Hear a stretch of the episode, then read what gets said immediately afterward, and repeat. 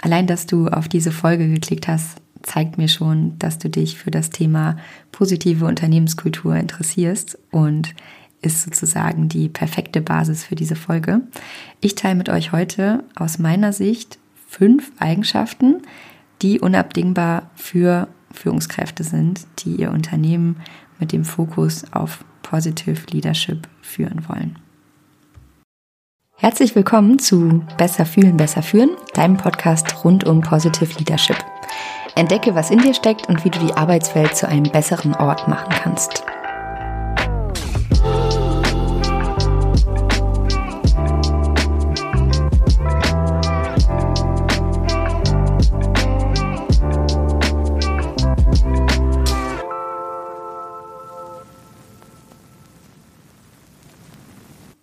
Damit herzlich willkommen zur neuen Folge von Besser fühlen, besser führen. Ich freue mich sehr, dass ihr dabei seid.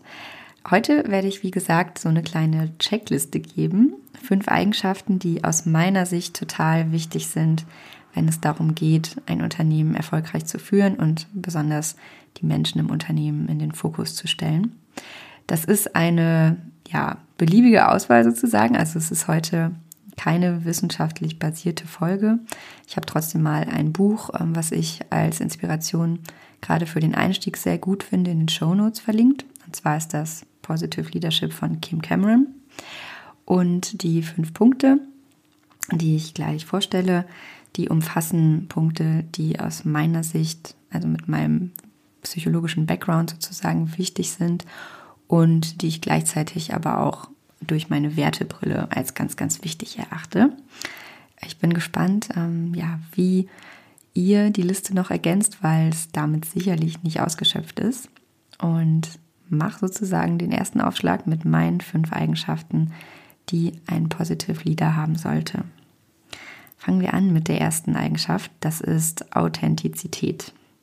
Für mich ist das ein ganz, ganz wichtiges Thema im Bereich Führung auch wenn ich so ja darüber schaue, in welchen Teams ich ähm, bisher gearbeitet habe und wen ich als inspirierend empfunden habe, dann waren das häufig Menschen, die sich sehr authentisch gezeigt haben. Das heißt, die sich zum Beispiel auch mal verletzlich gezeigt haben. Also ich weiß noch, wir hatten mal ein Projekt und die Projektleitung ähm, hat irgendwann aus Stress einfach Tränen in den Augen bekommen und gesagt, boah, es äh, ist wirklich so anstrengend gerade. Und ich dachte nur, hey, wie schön ist das denn? Also natürlich nicht schön, dass es so stressig war, aber wie schön, jemand anderes aus dem Team auch so verletzlich zu sehen. Und das hat uns direkt nochmal viel näher zusammengebracht aus meiner Sicht.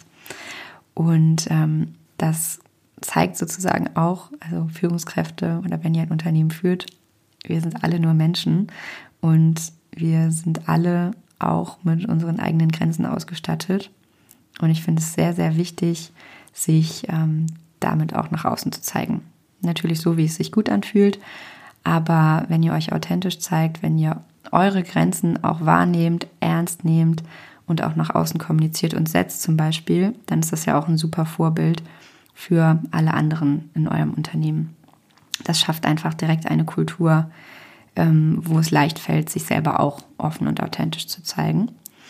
Für mich gehört da auch dazu, radikal ehrlich mit sich zu sein. Bedeutet für euch, wenn ihr mit einem schlechten Bauchgefühl aufsteht oder zur Arbeit geht, ein Projekt betrachtet, eine bestimmte ähm, Kommunikation, die irgendwie aktuell so ja, wabert, ähm, ein Konflikt, einfach in euch reinzuhören und wirklich ehrlich mit euch zu sein und mit euch einzuschecken und zu sagen, fühlt sich das noch gut an oder nicht? Und wenn nicht, was möchte und kann ich auch verändern und wie kann ich das kommunizieren? Und ein weiteres Thema, was für mich zum Punkt Authentizität gehört, ist ähm, Wertschätzung nur dann auszudrücken, wenn es auch wirklich so gemeint ist oder generell ja bei euch zu sein und es ehrlich zu meinen. Ich ähm, höre öfters so als kleine Stolperfalle quasi. Also es geht im Bereich positive Psychologie auch viel darum, Stärken zu fokussieren, Wertschätzung auszudrücken. Und ähm, dann höre ich häufig so, ja, ne, es kommt das nicht irgendwann gekünstelt rüber. Und ich sage immer nein. Man merkt es doch, ob es wirklich ernst gemeint ist oder nicht. Also wir alle kennen das. Und ähm, man kann auch nicht zu viel Wertschätzung ausdrücken, solange es halt wirklich ernst gemeint ist. Also ich kenne das zum Beispiel auch aus meiner Erfahrung in den ambulanten Psychotherapien, die ich während meiner Ausbildung gemacht habe zur Verhaltenstherapeutin, wo ähm, viele Supervisoren immer gesagt haben, man kann nicht zu viel Loben und Wertschätzung äußern. Es ist ganz normal, dass das Gegenüber häufig sagt, ah, ne, dafür nicht und kein Problem. Ähm, aber ich habe das auch wirklich mir so mitgenommen, so oft es geht, wertschätzend mich gegenüber, ja, also in den Therapien gegenüber den anderen zu äußern. Aber es muss halt wirklich ernst gemeint sein. Das ist total wichtig. Also das sind die Punkte, die für mich zum Bereich Authentizität gehören.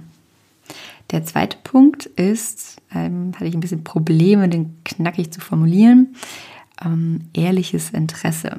So habe ich es mal genannt. Ich habe erst überlegt, ob ich es Empathie nennen soll, aber das ist, trifft nicht so richtig den Kern dessen, was ich meine. Was meine ich mit ehrlichem Interesse?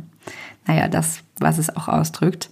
Ich finde auch da wieder das Stichwort Authentizität aus meiner Sicht heraus eine der größten Führungskompetenzen, ähm, was ja die Arbeit mit Menschen einfach angeht, einfach interessiert zu sein.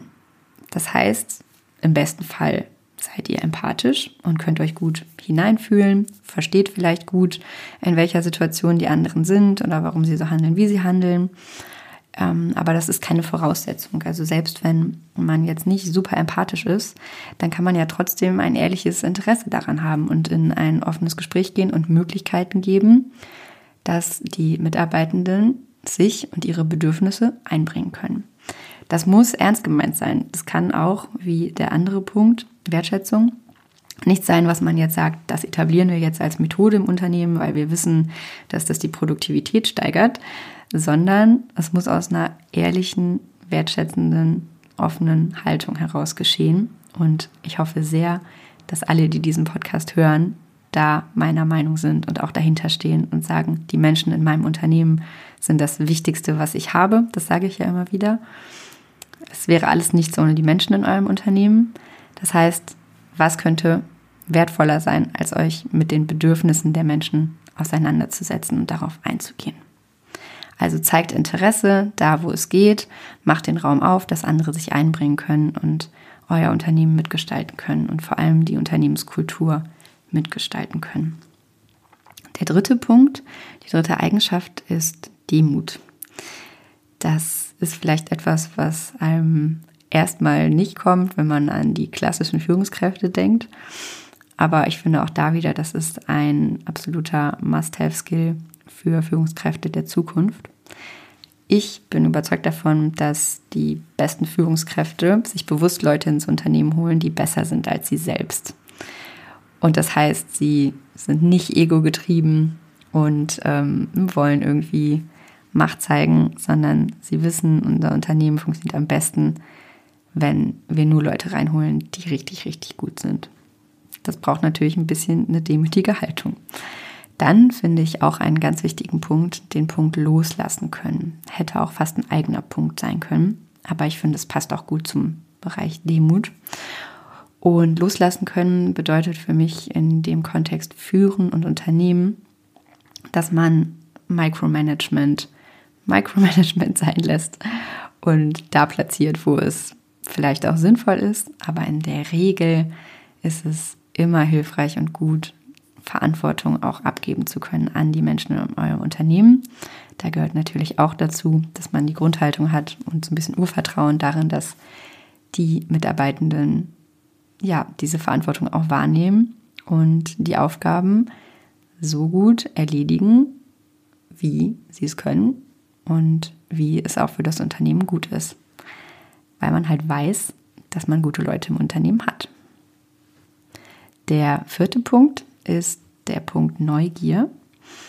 Ähm, und zwar ist das auch eine Haltung, die man in der Psychologie auch ähm, Offenheit für neue Erfahrungen nennt. Also das ist eine von fünf so Persönlichkeitsdimensionen, ähm, die ganz gut beforscht sind und Offenheit für neue Situationen, neue Erfahrungen, im allgemeinen Sprachgebrauch auch vielleicht sowas wie Neugier, ist eine ziemlich wertvolle Ressource und eine sehr, sehr gute Eigenschaft, auch als Führungskraft aus meiner Sicht, weil es auch dabei hilft, zum Beispiel, wie beim Punkt ehrliches Interesse, die Menschen in eurem Unternehmen kennenzulernen.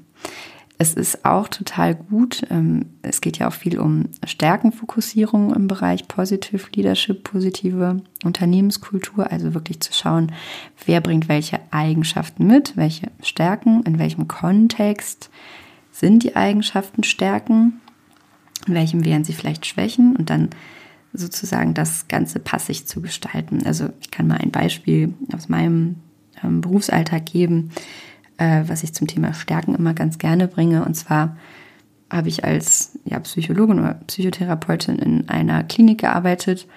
Das heißt, meine Kernkompetenzen waren eigentlich Einzelgespräche, Gruppengespräche, Teamsitzungen. Und was aber eben auch dazugehört hat, war, dass alle, die zur Behandlung kommen, am Anfang und am Ende eine psychologische Testung am Computer machen. So ganz unkompliziert, das muss aber natürlich geplant werden. Also wer wird wann einbestellt für diese Testung. Und ähm, ich habe das dann eine Zeit lang gemacht und mir hat das total viel Spaß gemacht, weil ja, ich mochte das. Ich fand, das war eine schöne Abwechslung zum Alltag, einfach mal was Stupides, Strukturiertes zu haben, was ich einfach abarbeiten kann. Und ähm, ich habe auch einfach ein gutes System für mich entwickelt, wie ich da den Überblick behalte. Also das hat irgendwie zu meinen Stärken gepasst. Zufällig. Hm? Hat sich so ergeben. Und dann habe ich meine Stunden reduziert und dann wurde diese Aufgabe an eine andere Kollegin gegeben. Und die hat voll damit gehadert und gestruggelt und wollte das gar nicht machen. Und ähm, die Übergabe und Einarbeitung war irgendwie total holperig. Und ich habe mir im Nachgang gedacht, Mensch, wenn man das Ganze einfach mal nicht so ja, nach Schema F angegangen wäre, dann hätte man vielleicht auch einfach sagen können, okay, Lena, du behältst diese Aufgabe, ähm, weil dir das anscheinend Spaß macht. Aber hat mich niemand nachgefragt. Genau. Lange Rede, kurzer Sinn, um zurück zum Punkt Neugier zu kommen. Einfach offen zu sein dafür, welche Möglichkeiten es überhaupt gibt und auch die Tendenz eher Möglichkeiten statt Hürden oder Einschränkungen wahrzunehmen und das auch zu nutzen. Das stärkt auf jeden Fall, wenn ihr das als Führungskraft ausstrahlt und viele neugierige Menschen auch in eurem Unternehmen habt, die Innovationsfähigkeit und Kreativität. Und der letzte Punkt und fünfte Punkt ist der Punkt Flexibilität. Und zwar psychische Flexibilität. Was bedeutet das? Im Grunde bedeutet das einfach nur, dass ich ein Verständnis dafür habe, dass unterschiedliche Kontexte unterschiedliche Strategien benötigen. Es gibt so einen Spruch, ähm, wenn jemand überall, also in allen Situationen, einen Nagel sieht, dann wird er immer einen Hammer benutzen. Das finde ich ist ein gutes Bild, was das quasi beschreibt. Und Flexibilität ist übrigens quasi auch ein total großer Resilienzfaktor für unser privates Leben und Zufriedenheit generell in unserem Leben. Das heißt, wenn ich weiß, ich kann in unterschiedlichen Situationen unterschiedliche Strategien nutzen, weil ich zum Beispiel auf unterschiedliche Strategien zurückgreifen kann, dann ist das total hilfreich. Und gleichzeitig ist es so, dass man sich trotzdem immer an den eigenen Werten orientieren kann, auch wenn man sich in unterschiedlichen Situationen unterschiedlich verhält. Das ist was, was im Unternehmenskontext, denke ich, auch essentiell ist, also diese wirklichen Kernwerte im Unternehmen zu haben, die sich vielleicht auch mal mit der Zeit verändern und anpassen können, die mit der Unternehmenskultur wachsen und ähm, dadurch quasi diese Flexibilität beizubehalten, aber trotzdem ja wie so Leuchttürme zu haben, an denen man sich orientiert. Und ähm, für dich als Führungspersönlichkeit oder auch für euch im Unternehmen bedeutet das Thema Flexibilität natürlich auch sowas wie Agilität. Ne? Also wenn man es aufs ganze Unternehmen überträgt, wenn man ein flexibles Unternehmen hat, was auf die vielen, vielen Herausforderungen, die es aktuell oder auch in Zukunft im Leben, in der Arbeitswelt, in der Wirtschaft geben wird, dann könnt ihr euch erfolgreich aufstellen und könnt flexibel darauf reagieren. Also sich einfach bewusst zu machen, unterschiedliche Situationen brauchen unterschiedliche Strategien. Ja, das waren schon die fünf Punkte. Ich gehe sie nochmal zusammenfassend durch.